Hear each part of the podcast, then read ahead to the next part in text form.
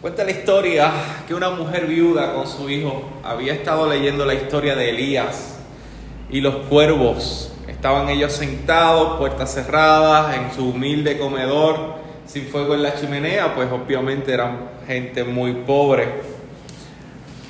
El niño le dijo a su madre, madre, si vinieran los cuervos que relata la historia de Elías, encontrarían la puerta cerrada. ¿Puedo abrir la puerta?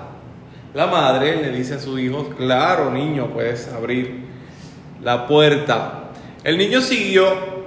Ahora que la puerta ya está abierta, volvemos a pedir al Señor que nos envíe a lo menos un pedazo de pan. A lo que la madre contesta, obviamente que sí. En tanto oraban, acertó a pasar el alcalde del pueblo se paró ante la puerta y escuchó la oración de la madre y del niño. Y corrió a su casa y trajo un cesto lleno de comida.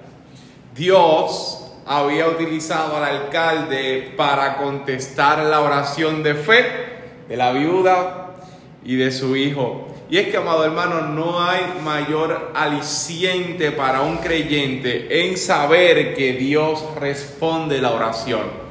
Si volvemos a dos textos que leímos el miércoles pasado, el Salmo 99, 6, podemos encontrar que dice, Moisés y Aarón estaban entre sus sacerdotes.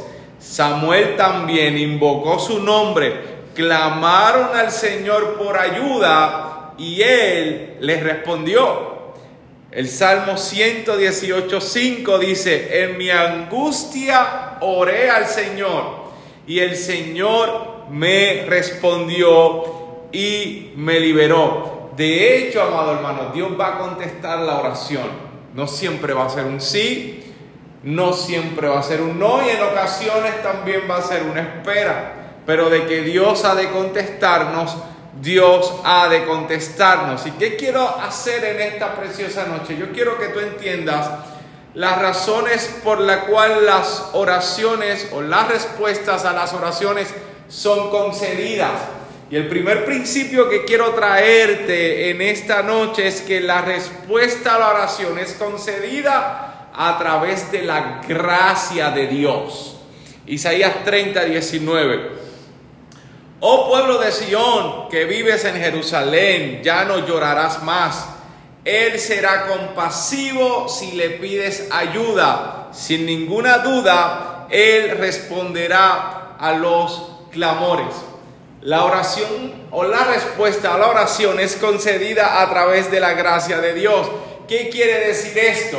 Quiere decir que Dios no tiene un cierto derecho a contestar nuestras oraciones, sin embargo, por su gracia y su misericordia las atiende y las contesta. Nadie en este mundo o en este lado de la eternidad, e incluso ni en el otro lado de la eternidad, puede decir mi oración tiene poder. No, porque la respuesta a tu oración es simple y llanamente producto de la gracia, de la compasión que Dios tiene para con sus hijos. Yo en una ocasión escuché esto que hizo sangrar mis oídos. En una ocasión había alguien enfermo y esta persona logró decir, si yo hubiera estado en Puerto Rico y hubiera estado ahí orando por él, estoy seguro que Dios no se lo llevaba. Y ese para mí es una expresión implícita de la arrogancia y del orgullo. Porque alguien que conoce a Dios sabe y entiende que si Él responde nuestras oraciones es por su gracia y por su misericordia.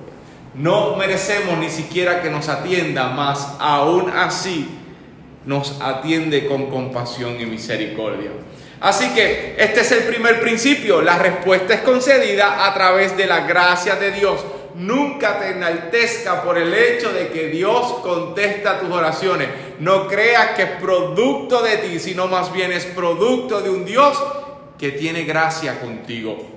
El segundo principio, la respuesta es concedida tan pronto tu corazón dispone a decir palabra. Escucha lo que dice Isaías capítulo 65, 24. Dios hablando dice, les responderé antes que me llamen. Aún estén hablando de lo que necesiten, me adelantaré y responderé sus, a sus oraciones. En el libro de Daniel se encuentra una historia interesante, permíteme leértela también. Daniel capítulo 9, 21 al 23. Dice Daniel, mientras oraba, Gabriel, a quien había visto en la visión anterior, se me acercó con rapidez a la hora del sacrificio vespertino. Él me explicó, el ángel le explicó a Daniel, Daniel, he venido hasta aquí para darte percepción y entendimiento. En cuanto comenzaste a orar, se dio una orden y ahora estoy aquí para decírtela, porque eres muy precioso para Dios. Presta, presta mucha atención para que puedas entender el significado de la visión. Y más adelante en el capítulo 10, versículo 12 de Daniel, dice, entonces dijo, no tengas miedo, Daniel. Desde el primer día que comenzaste a orar para recibir entendimiento y humillarte delante de tu Dios, tu petición fue escuchada en el cielo. He venido en respuesta a tu oración desde que tú colocas o dispones tu corazón a orar, ya Dios está atento e incluso ya va a contestar tu oración, aunque quizás visiblemente tú no lo veas todavía. Hay una garantía de que nuestro Dios responderá nuestra oración, ya sea en un tiempo corto o largo. Sin embargo, embargo, su respuesta es inminente a aquellos que le oran. No creas que Dios es este tipo de persona que tiene un cúmulo de papelitos llenos de peticiones y en el 2025 entonces está leyendo, debido al cúmulo de peticiones a nivel mundial, está leyendo la que tú hiciste hoy, en el 2025. No, ya Dios la escuchó. Es más, antes de que la palabra estuviera en, tu boca, ya Dios sabía lo que tú ibas a pedir. Solo que la manifestación de esa petición contestada no necesariamente es hoy, ni mañana. Puede ser pasado mañana o puede ser en el 2025. Pero de que Él escuchó, Él escuchó. La oración es concedida también a veces de manera diferente a lo que deseamos. Recordemos a Pablo. Pablo tenía un aguijón y pedía al Señor que se lo quitara. Y dijo en una ocasión, en tres ocasiones distintas le supliqué al Señor que me la quitara. Cada vez Él me dijo, mi gracia es todo lo que necesitas. O sea, no necesitas que te quite el aguijón. Lo que tú necesitas es mi gracia, mi poder actúa mejor en la debilidad. Así que, dice Pablo, ahora me alegra de mis debilidades para que el poder de Cristo pueda actuar a través de mí. No siempre Dios va a contestar lo que queramos. En ocasiones lo contestará de manera diferente a lo que deseamos, pero reconociendo como creyentes que lo que Él o como Él conteste será mucho mejor a como nosotros lo queremos porque Él sabe lo que realmente necesitamos. También nuestras oraciones van a ser respondidas más allá de lo que esperamos. En ocasiones vamos a ver que pedimos algo, pero que Dios nos da mucho más abundantemente de lo que pedimos.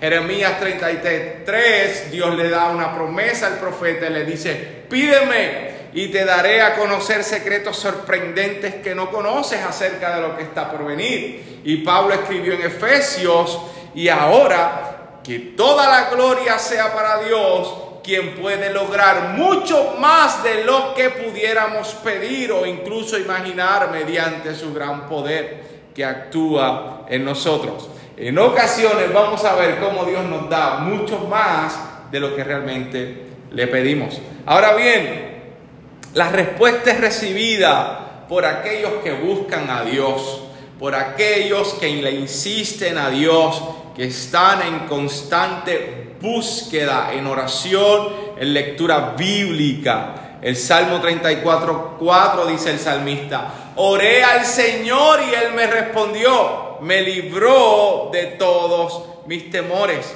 Y Jeremías también confiesa en el capítulo 29, versículo 12 al 13, en esos días cuando oren, los escucharé, dice el Señor. Si me buscan de todo corazón, podrán encontrarme. Por lo tanto, la respuesta es recibida para aquellos que buscan a Dios y aquellos que esperan en Dios Salmo 41, 41. Con paciencia esperé que el Señor me ayudara y Él se fijó en mí y oyó mi clamor. Si hay algo característico de un creyente o algo que forma al creyente en su carácter, es la paciencia. Y si hay algo que Dios de alguna manera utiliza como ejercicio espiritual ante aquellos que queremos buscarle en oración, es la paciencia. Seamos pacientes, porque realmente Él ha de contestar lo que pedimos. La respuesta es recibida también, no tan solo por los que buscan a Dios, no tan solo por los que esperan a Dios, sino por aquellos que se vuelven a Dios. Segunda de Corintios 7:14. Pero si mi pueblo, dice el Señor, que lleva mi nombre, se humilla y ora, busca mi rostro y se aparta de su conducta perversa, dice el Señor, yo oiré desde los cielos, perdonaré sus pecados y restauraré su tierra. Además, aquellos que piden con fe, Santiago capítulo 5, versículo 15, otro otro elemento por el cual Dios utiliza para formar nuestro carácter, la paciencia y la fe. Una oración ofrecida con fe, dice Santiago, sanará al enfermo y el Señor hará que se recupere y si ha cometido pecado, será perdonado. Y permíteme hablar de la fe porque yo sé que lo toqué en el miércoles pasado, pero quiero volver a recalcar la fe nunca va por encima de Dios. La fe no es la soga que ata a Dios para que haga nuestra voluntad. La fe verdadera, la que presenta Cristo en la Biblia, es una fe que se alinea a la voluntad de Dios y se somete a la voluntad de Dios. La fe no es un arma espiritual que vamos a utilizar para declarar, para arrebatar, para, no sé, este, no, es, no es una fórmula mágica, no es una fórmula mágica. De hecho, la fe está alineada y sometida a tal punto que Primera de Juan capítulo 5 versículo 14 dice, y estamos seguros de que Él nos oye cada vez que le pedimos algo que le agrada. En la versión Reina Valera 1960 dice, cada vez que le pedimos conforme a su voluntad. Nosotros no podemos obligar a Dios. Y eso tiene que quedar bien claro en la vida del creyente. No somos personas que con nuestra oración obligamos a hacer a Dios algo que Él no quiere hacer, pero que nuestra fe lo obliga a hacerlo. No, no y no. Nuestra fe se alinea y se somete a la voluntad de Dios. Y déjame terminar con esto que leí que me resultó bastante interesante. Se cuenta que un tal general Gordon solía poner en la cúspide de, de un palo central que había en su tienda un pañuelo ese pañuelo era la señal de que el jefe estaba ocupado.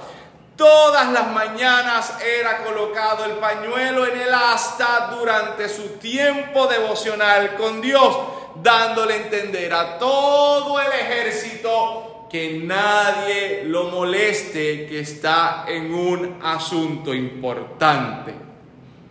Pero lamentablemente la costumbre de hoy día es todo lo contrario. Los cristianos por lo general suelen poner a Dios en el último lugar. Si queda tiempo, después de dedicarnos a todo lo demás, empleamos unos minutos para la oración. Me llamó mucho la atención esa ilustración, porque yo tuve que decir, aus, porque yo soy uno de esos que espero a lo último a ver si sobra tiempo para Dios.